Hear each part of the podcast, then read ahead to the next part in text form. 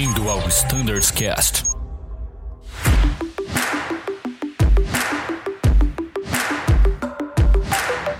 Fala pessoal que acompanha o Standards Cast, sejam mais uma vez muito bem-vindos a mais um episódio da Frota ATR.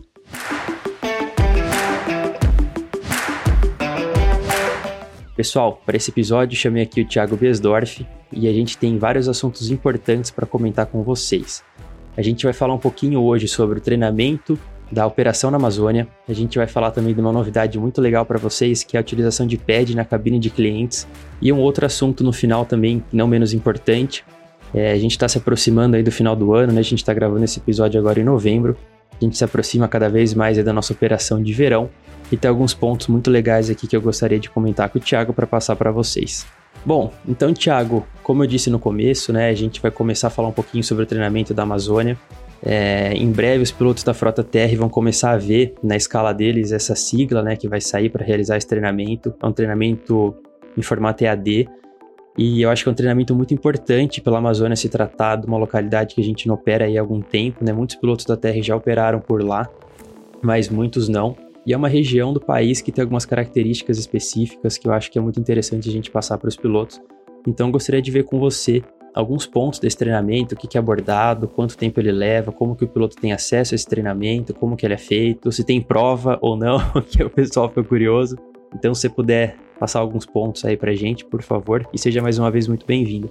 Fala Bruno, tudo bem? Boa tarde, bom dia, boa noite aí para o pessoal de casa, seja lá o horário pessoal está escutando. É sempre um prazer estar aqui de novo no Standards Cast, principalmente é, abordando esses assuntos estão eminentes aí na nossa operação né, e são tão importantes aí para o nosso dia a dia na Frota TR.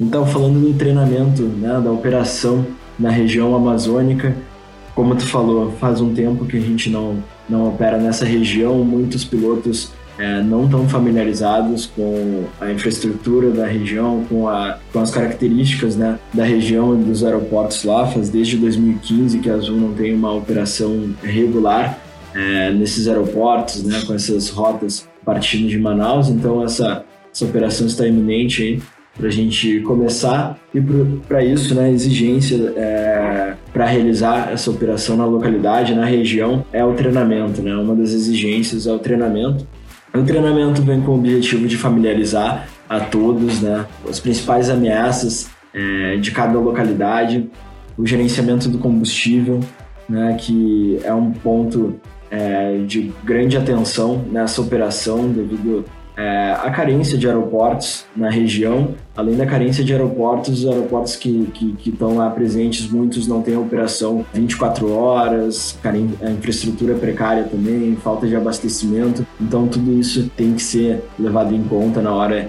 é, de realizar a operação é, na região, né? então a gente tem essa carência também de, de alternados, meteorologia da região também tem a característica própria, e há um ponto de atenção. Exatamente, é o famoso antes da chuva ou depois da chuva. Né? Exatamente, né? exatamente. Então tem todo, todo esse caldo né, para a gente levar em consideração quando a gente está operando lá. O pessoal que costumava realizar a operação lá antes de 2015 está muito bem é, familiarizado, porém, né, devido à rotatividade natural aí da nossa companhia, né, muitos tripulantes não estão familiarizados com a região e o treinamento vem com esse objetivo aí, deixar todo mundo afiado, todo mundo esperto para essa operação que tem a previsão de início no ano que vem. Exatamente, Thiago, muito bem comentado. Ah, pessoal, todas as informações pertinentes vão estar no report briefing das localidades, enfim.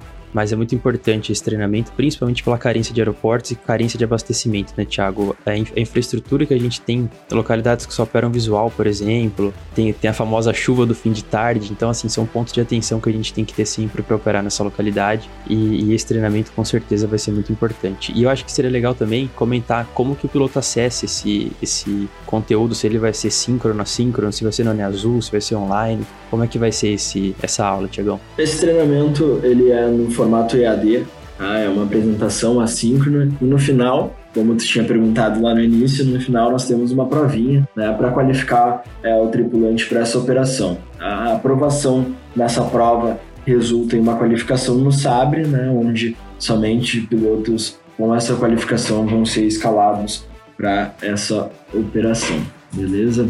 E legal, Bruno, que tu comentou também é, outros pontos, né? É, de atenção para essa operação também. A região, bom, sempre sofre muito com, com altas temperaturas, né? Então, o treinamento também aborda é o gerenciamento, né, dessa questão de alta temperatura, gerenciamento de falhas decorrentes de altas temperaturas. Né? Então, o treinamento está bem completo e traz todos esses pontos né, passíveis lá na região amazônica. Show, Thiago, muito bom, cara. E outro ponto que eu acho que é legal também a gente falar seriam das bases, né? Se você tem aí, quais seriam essas bases que a gente vai começar a operar na região norte do país? Inicialmente tem previsão para voos para Eirunepé, Itaituba, complemento de frequências das rotas feitas pelo Embraer, que são Parintins e São Gabriel da Cachoeira. Temos Porto Trombetas também e temos algumas outras bases que estão sendo avaliadas né, mas ainda isso está em planejamento, claro, sujeito a modificações até o início da operação. Exatamente, pessoal, tudo isso que a gente fala aqui é muito importante. A gente está gravando hoje, dia 11 do 11, então, assim, até a publicação desse episódio, pode ser que uma base nova tenha sido certificada, enfim, uma base nova tenha sido planejada. A gente não falou por aqui, mas é claro, muito importante sempre relembrar que as publicações vigentes estão em vigor, então é muito importante sempre estar atualizado com os últimos e-mails e publicações aí do Flight Standards, tá bom, pessoal? Bom, Thiago, então acho que a gente conseguiu matar todo o assunto aí sobre o treinamento de operação da Amazônia. Um outro assunto que eu acho muito importante a gente falar nesse episódio aqui também é a utilização de PAD na cabine de clientes. É, essa é uma certificação que a gente não tinha, o ATR era o único avião da frota, né, da Azul, que a gente tinha necessidade de manter os celulares desligados durante todo o voo. É, isso agora mudou. Você realizou alguns testes junto com a ACA, a empresa né, que foi contratada para fazer essa certificação. Eu acho que seria legal você comentar um pouquinho de como foram feitos esses testes, quais vão ser as mudanças, o que a gente vai fazer agora com o switch do Node Device, já que agora vai ser liberada a utilização de pad, como que a gente vai fazer, como que a gente vai informar os comissários né, do, do Stereo Cockpit. Então, é um procedimento que parece ser simples, mas tem algumas particularidades aí que são importantes de serem lembradas. Exatamente, Bruno. Essa é uma novidade bem bacana que chega no ATR, provavelmente para o início do, de 2022. Tá? Como tu falou, a frota TR era a única frota que não possuía essa certificação e o processo está acontecendo. Tá? Então, qual é o processo? Né? É o processo de certificação de uso expandido de pads. Né? O que, que significa isso na prática? Né? É a autorização da utilização do, dos dispositivos pessoais eletrônicos em modo avião.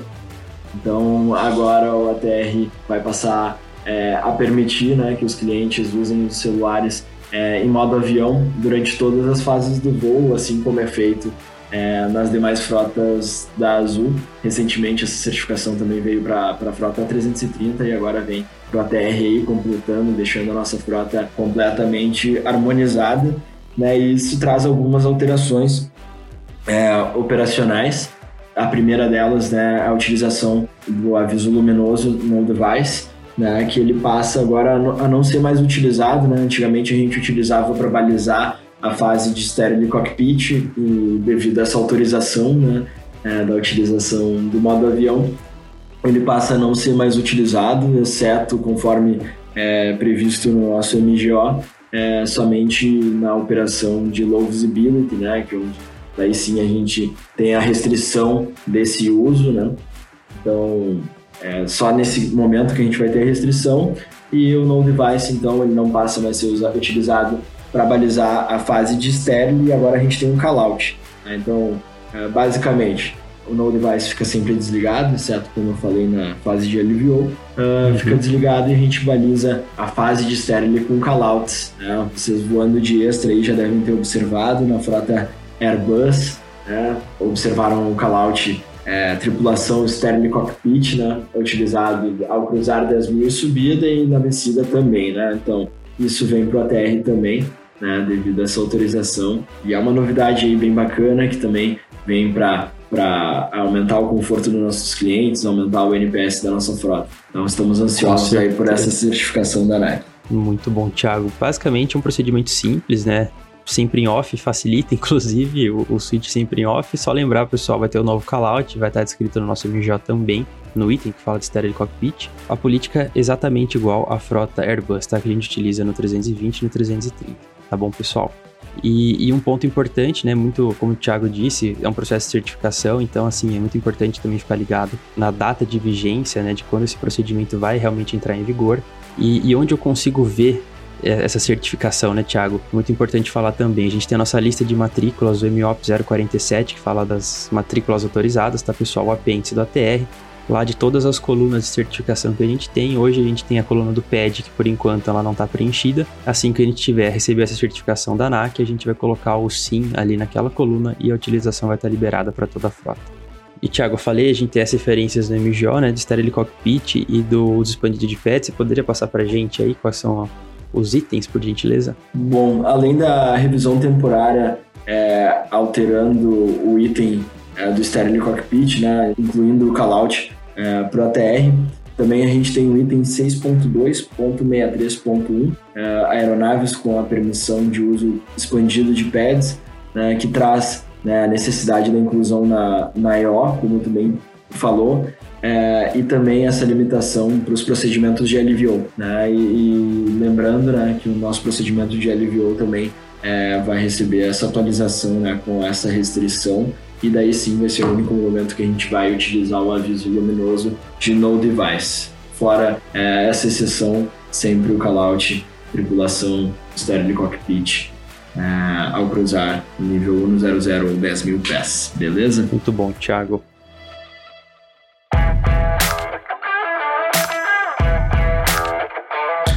E, bom, acho que agora a gente já pode passar para o nosso último, mas não menos importante assunto do dia, que é a operação de verão.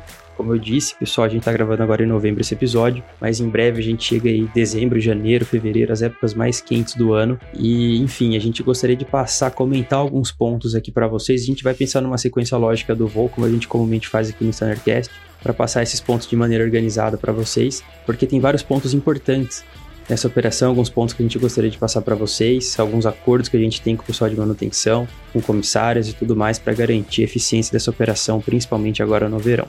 Bom, vamos supor então, Tiagão, que eu cheguei no Crewdesk para me apresentar para o meu voo, abri o lido, puxei minha navegação, tô vendo lá que a previsão de decolagem é para meio-dia, e eu acho que a partir desse momento a gente tem alguns pontos muito importantes para serem avaliados, além do que a gente está acostumado, né? Notam, meteorologia, enfim, combustível, que é muito importante. O que, que o piloto tem que se atentar, além de todos esses itens, para a realização desse voo, principalmente agora nessa época de verão? Vários segments, várias informações ali. A gente tem informações também no campo de combustível, né? A TC Hold, a gente tem planejamento de combustível a mais, enfim. Dentre todas as informações que a gente tem na navegação e fora da navegação que a gente consegue acessar ali dos computadores, o que, que o piloto tem que estar tá atento durante essa preparação para o voo, Thiago? Bom, Bruno, como tu falou, é, no verão, as grandes alterações, grandes modificações né, é, da nossa rotina operacional, pontos de atenção, primeiro deles é a meteorologia né, e na frota ETR o gerenciamento das, das altas temperaturas. Né? Então, nesse momento do CrewDesk, né, nesse momento pré-voo, seja no CrewDesk ou seja entre, entre etapas, né, a análise meteorológica é, se faz é muito importante, né? Não só no verão, mas é que aqui a gente tem os fenômenos meteorológicos exacerbados, né? A gente tem os fenômenos meteorológicos um pouco é, mais severos nessa época do ano. Então é nesse momento, né, que a gente pode estar é, é, tá nos preparando, né, em relação a eventuais é, contingências, é, seja elas de, de alternados, de atrasos em decolagem, de briefings meteorológicos. É nesse momento que a gente vai realizar. Lembrando, né, todas as ferramentas, né, para nos auxiliar com previsões meteorológicas, né, além das que já constam na navegação, né, a gente tem algumas ferramentas adicionais. Lembrando que na nossa navegação a gente tem a presença da, da SIG-WX, mas a SIG-WX que consta na navegação é somente para o espaço aéreo superior, acima do 250, por uma limitação do nosso sistema LIDO, né? Então, é um excelente recurso para o nosso gerenciamento é, da meteorologia, a gente consultar a nossa SIG-WX no RedMatch, né, a SIG-WX aplicável é, para o nível é, da nossa rota, então facilita bastante. Né? Além disso, também a gente tem a consulta de, de Sigmet, de Airmats que a gente tem na nossa navegação com as coordenadas, mas para a gente visualizar isso, né? Que, que essas coordenadas representam no nosso voo, a gente tem a possibilidade é, de consulta através do site RedMatch, onde na própria abertura do site ali, ele abre o mapa do Brasil, a gente consegue lotar né, essas mensagens em relação a nossa rota. A gente tem outras opções também, é, como o site SkyVector também, que a gente tem essas informações que facilita muito a nossa consciência situacional em relação a esses fenômenos na nossa rota. Né? Também, adicionalmente, né, o Dove está à disposição. Nas nossas navegações, a gente tem um telefone para contato direto é, com o Dove, onde a gente pode é, solicitar um briefing meteorológico e também, além do contato telefônico, a gente tem o contato através do Teams, né, dessa ferramenta que foi implementada é, esse ano, né, trazendo o, a novidade do e-briefing. Então, o e-briefing te dá as principais informações é, referentes ao voo, lembrando, claro, não substitui o nosso OFP, mas traz as principais informações de combustível, de tempo de voo, de meteorologia é, na origem, é, no destino e também tem o contato do Dove para qualquer é, contato adicional, qualquer é, necessidade adicional para a gente realizar com Dove. Então, usar todos esses recursos do nosso pré-voo é, se faz essencial nessa época do ano, nesse gerenciamento é, de meteorologia. Isso, Thiago, acho que esse ponto é muito importante, cara, porque assim, a gente tá fazendo, por exemplo, um voo para Chapecó alternando uma localidade X.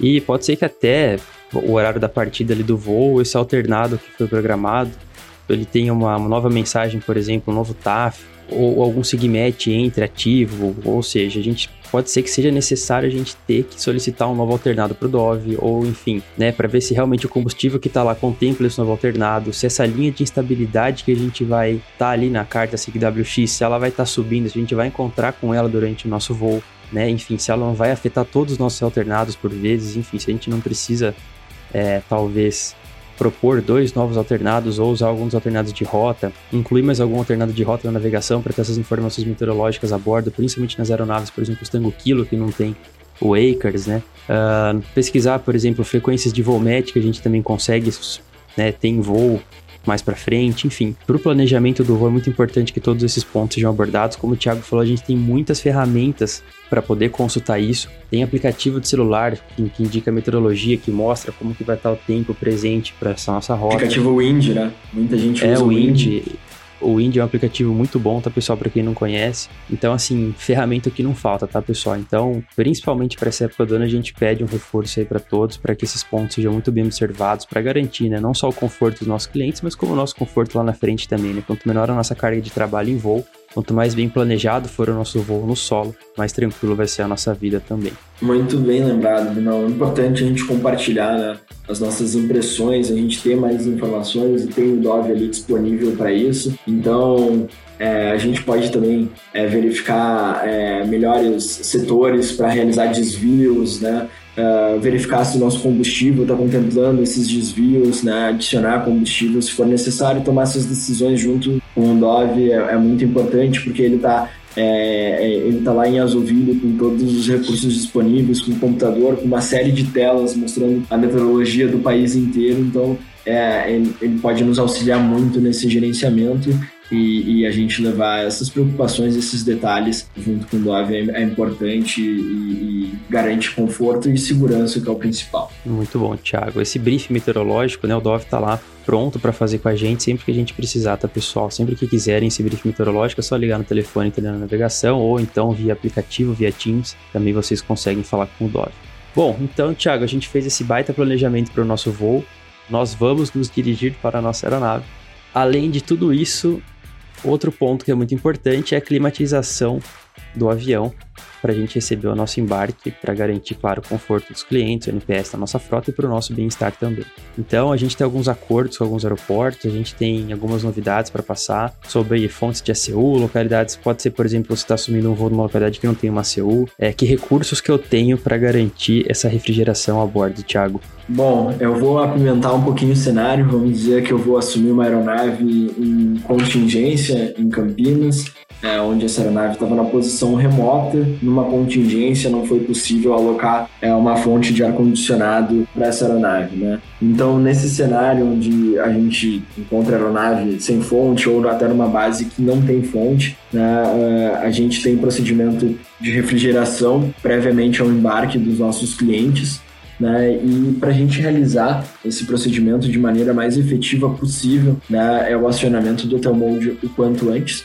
Né? Acionando o Hotel Mode, a gente utilizar o High Flow, aplicar potência até o batente da Gust Lock.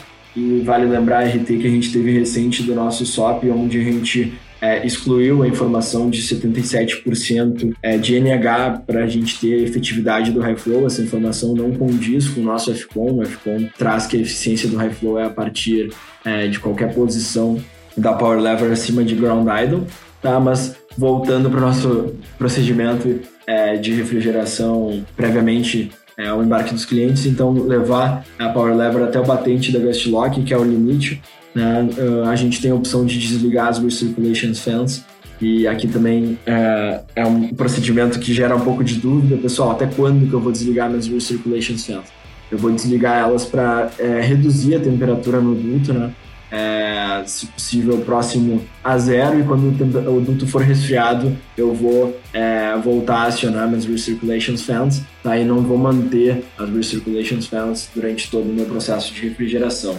Tá? Mas executando esse procedimento que mencionei aqui, realmente a refrigeração é, é o meio mais efetivo de refrigerar aeronaves sem é, fontes externas, beleza? Então é muito importante a gente reforçar isso quando nessa condição, tá?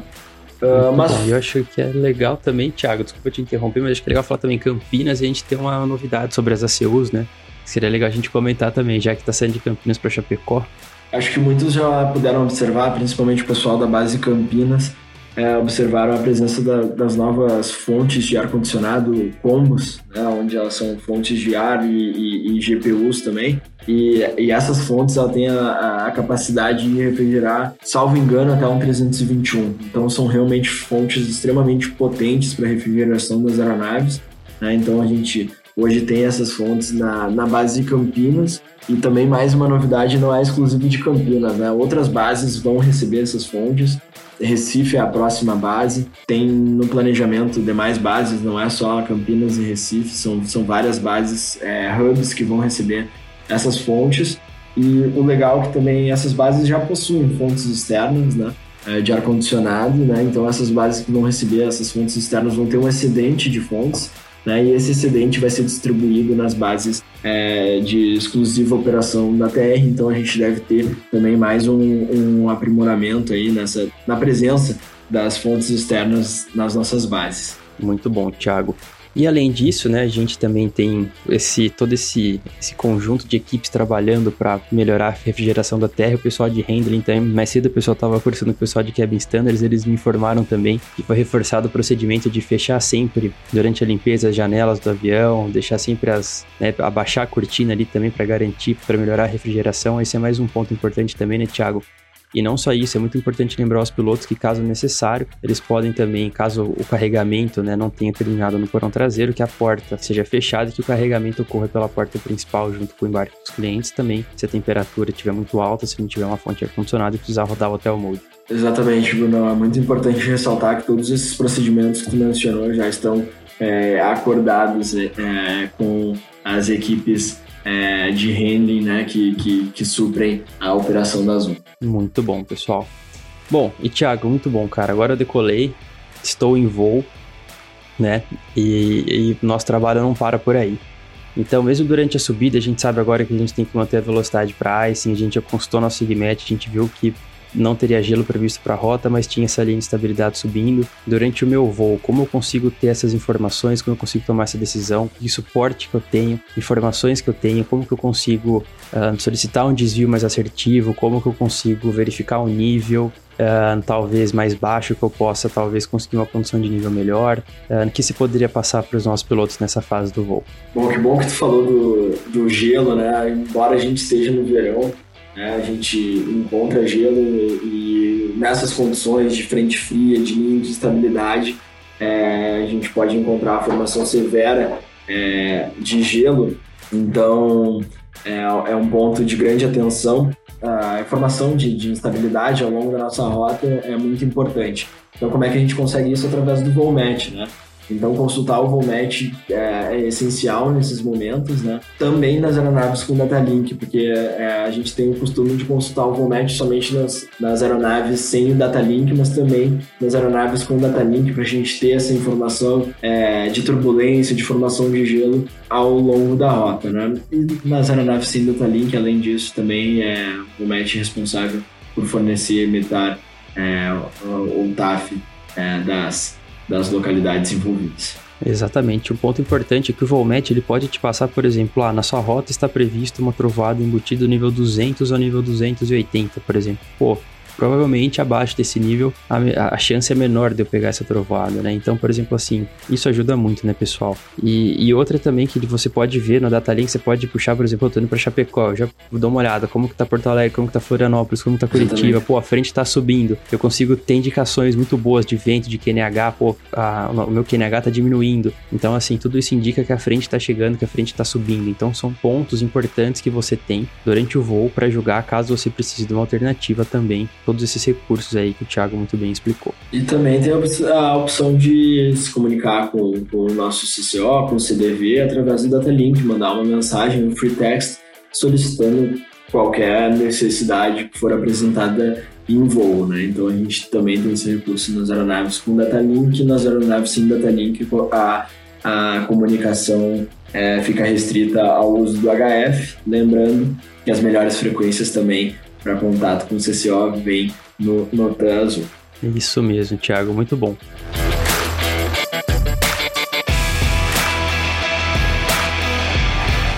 Bom, algo a mais que você gostaria de acrescentar para os nossos pilotos ou é, por hoje é só? Não, por hoje é só. Queria agradecer a, a audiência de todos, me colocar à disposição para qualquer esclarecimento. Também peço que entrem em contato, pessoal. Qualquer é, ponto é, de atenção, qualquer sugestão de modificação, sempre é, costumo falar que a gente trabalha aqui por vocês, né, para melhor qualidade e segurança da nossa operação, então a gente está sempre à disposição e qualquer ponto identificado no treinamento Amazônia, sugestão para esse processo de certificação de, de uso expandido de PED na cabine de clientes, assim como é, detalhes da, da operação é, verão, é, procedimentos de refrigeração, a gente está sempre à disposição. É isso aí, pessoal. Muito obrigado, Thiago. Muito obrigado a você que nos ouviu. Tem muita coisa importante aí que foi relembrada nesse episódio. Pessoal, mais uma vez, excelentes voos a todos. Um grande abraço. Nosso e-mail, vocês sabem de cor, é standardscast.voiazul.com.br e tchau.